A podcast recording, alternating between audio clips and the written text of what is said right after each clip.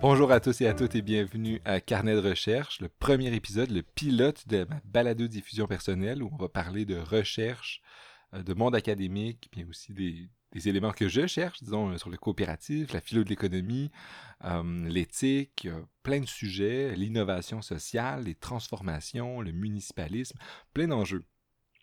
Alors, pour être précis un peu, dans ce pilote-là, vous présenter mon projet, bien, l'idée, c'est de discuter ou de faire des entrevues ou présenter des, petits reportages qui vont nous permettre de partager les, résultats ou les intérêts qui peuvent entourer euh, tout ce qui est philo de l'économie, sociologie des organisations, changement social, innovation, comme j'ai dit, tout ça. Alors, ça va être principalement des entrevues, des gens qui ont publié des trucs récemment et qui ont des choses à dire et que je vais poser des questions euh, avec ma propre perspective. C'est pour ça que je trouve important de vous annoncer aussi mes couleurs. Je vais essayer d'être le plus objectif possible, mais peut-être pas le plus neutre possible. Le choix des interlocuteurs, le choix des personnes que je vais inviter, hum, de la manière que je vais les aborder, genre des, biais, disons, et je vais essayer de ne pas les cacher.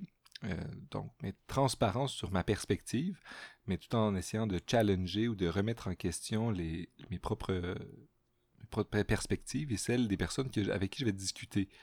Alors euh, voilà, c'est une des approches. Euh, c'est ici que va se terminer euh, le premier épisode de Carnet de recherche, la balade de diffusion personnelle de moi, Gabriel, étudiant en philo. C'était la bonne bande d'annonce, je vais juste vous présenter un peu mon projet. Et pour ça, je vais vous laisser sur deux petites entrevues que j'ai faites. des extraits d'entrevues. les entrevues plus complètes viendront dans les épisodes qui s'en viennent.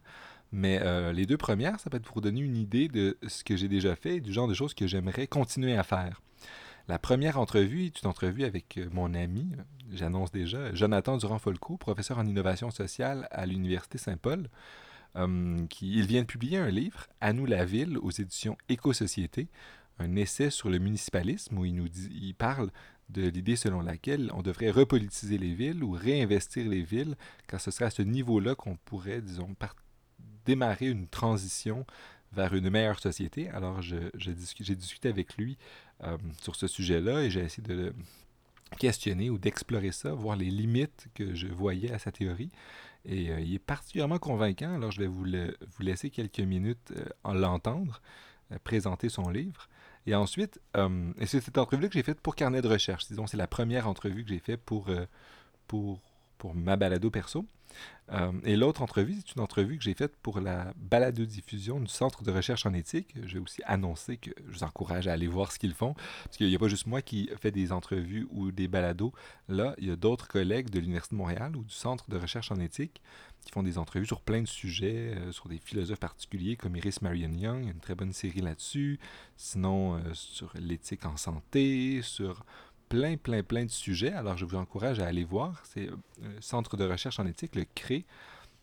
Euh, c'est Radio CRE. Vous pourrez trouver ça euh, sur Internet. voilà, puis c'est une entrevue que j'ai faite avec Dominique Martin, qui venait d'être engagé, ou qui n'était pas encore engagé, à, à l'UCAM, mais qui à ce moment-là était post-doctorant, faisait des recherches sur l'éthique de l'intelligence artificielle, ou plus précisément la philosophie politique de l'intelligence artificielle. Ça vous dit pas trop ce que ça veut dire? Euh, c'est une raison de plus pour écouter euh, l'entrevue que j'ai faite pour Radio Cré, puis je vous en profite pour l'encourage euh, à aller écouter les autres choses qui ont été faites là. Alors, ça va vous donner une idée de ce que j'aime faire, de ce qui m'intéresse, de mon approche, qui essaie d'être à la fois, disons, objectif mais non neutre. Et j'espère vous entendre, entendre vos commentaires, vos suggestions et euh, vous m'entendrez pour les prochains épisodes. Sur ce, je vous souhaite une très bonne journée et à bientôt.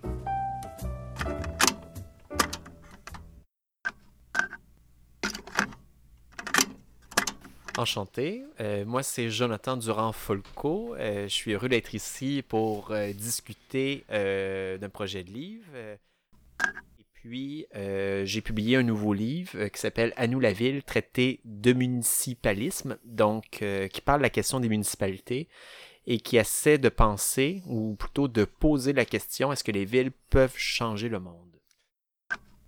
Restimuler les villes individuellement, incluant les petites villes et communes, pour reprendre un terme qui est plus commun en Europe, que tu utilises dans ton livre, comment on ne peut pas éviter une certaine compétition? On peut imaginer à travers le Québec des petites municipalités qui jouent et essaient de compétitionner en termes de taxes pour attirer des, nouvelles personnes. Euh, il y a une compétition entre les villes, si on, décentralise, on ne pourrait pas imaginer qu'il y aurait une plus grande compétition parce qu'il y aurait plus d'enjeux, de pouvoir. Si on disperse ce pouvoir-là, cette compétition-là pourrait créer des inéquités. Et ce faisant, on abandonnerait un peu l'idéal qu'un citoyen québécois ou canadien soit servi de la même manière où qu'il soit dans, son pays ou sa province, disons.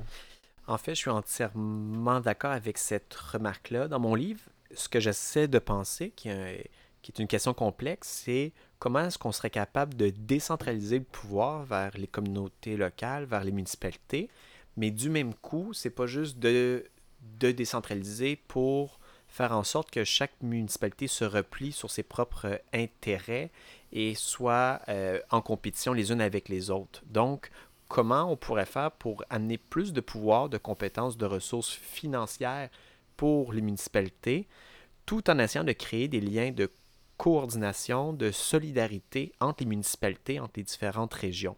Donc, euh, ce que j'essaie de penser dans le livre, c'est de faire en sorte que les institutions de base de la démocratie seraient des municipalités, non pas les municipalités telles qu'elles existent à l'heure actuelle, mais telles qu'elles seraient euh, refondées comme des formes de gouvernement local, de démocratie participative, délibérative et plus directe.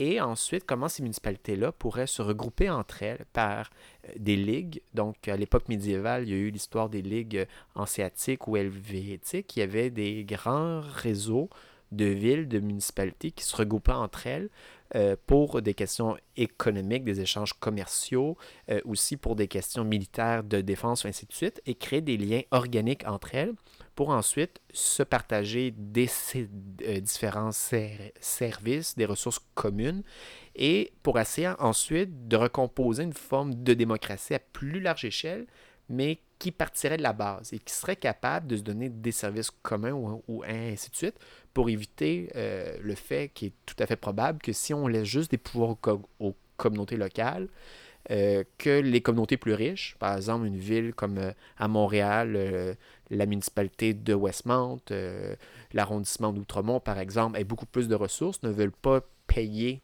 pour d'autres quartiers plus pauvres en termes de services publics ou ainsi de suite, ça peut amener des disparités importantes. Donc, il faut qu'il y ait encore, d'une certaine façon, une, forme de redistribution de la richesse à plus large échelle aussi. Et là, la question, c'est de savoir comment est-ce qu'on va opérer cette forme de redistribution de la richesse. Une entrevue fascinante avec Jonathan Durand-Folco, auteur de À nous la ville. La suite va venir bientôt euh, sur, le, sur ce podcast. Alors, euh, j'espère que ça vous, a donné, ça vous a donné le goût de l'écouter. Euh, voilà, la suite, ça bientôt. Maintenant, le, dernier passage que vous allez, vous allez entendre, c'est un extrait d'entrevue que j'ai fait pour la balado-diffusion du Centre de recherche en éthique, du CRE, Radio CRE, une entrevue que j'ai faite sur euh, la philosophie politique et l'éthique de l'intelligence artificielle avec Dominique Martin. Je vous encourage à écouter ce que les gens font euh, au CRE, même moi évidemment, mais aussi mes collègues. Euh, il y a plein d'entrevues ou de discussions et de débats sur des sujets vraiment intéressants. Donc, il y a plein de bons trucs. Puis j'en profite pour faire un peu de promo pour eux. Parce qu'il y a bien. il y a des bons trucs. Puis il y a moi. Voilà. Donc, euh, juste une bonne écoute et euh, alors, la prochaine fois, on va avoir une discussion avec euh, Jonathan. Merci. Au revoir.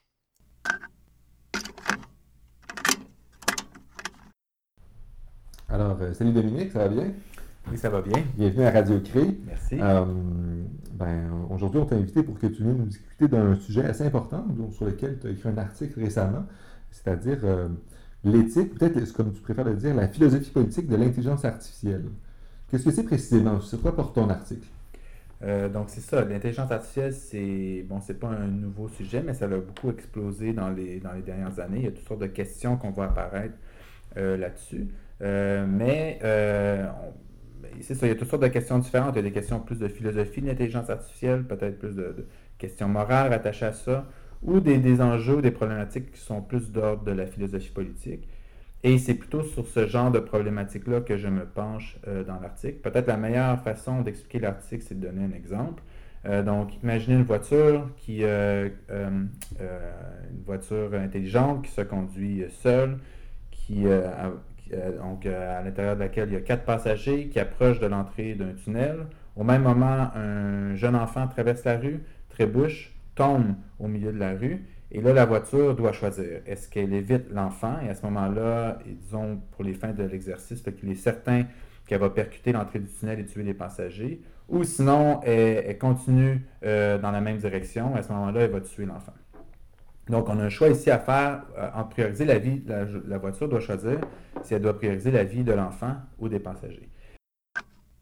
Oui, exactement. Donc, la question que je me posais dans l'article, finalement, c'est qui doit, qui euh, devrait avoir un mot à dire sur le design de ces machines-là.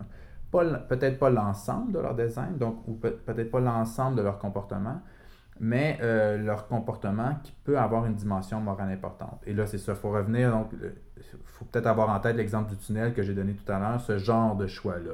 où on a par exemple une voiture intelligente qui doit choisir, OK, est-ce que j'évite l'enfant à l'entrée d'un tunnel et je tue les passagers de la voiture, ou euh, non, j'essaie de prioriser la vie des passagers ce genre de décision-là qui est très, très, très chargé moralement. Donc, qui, euh, qui devrait décider?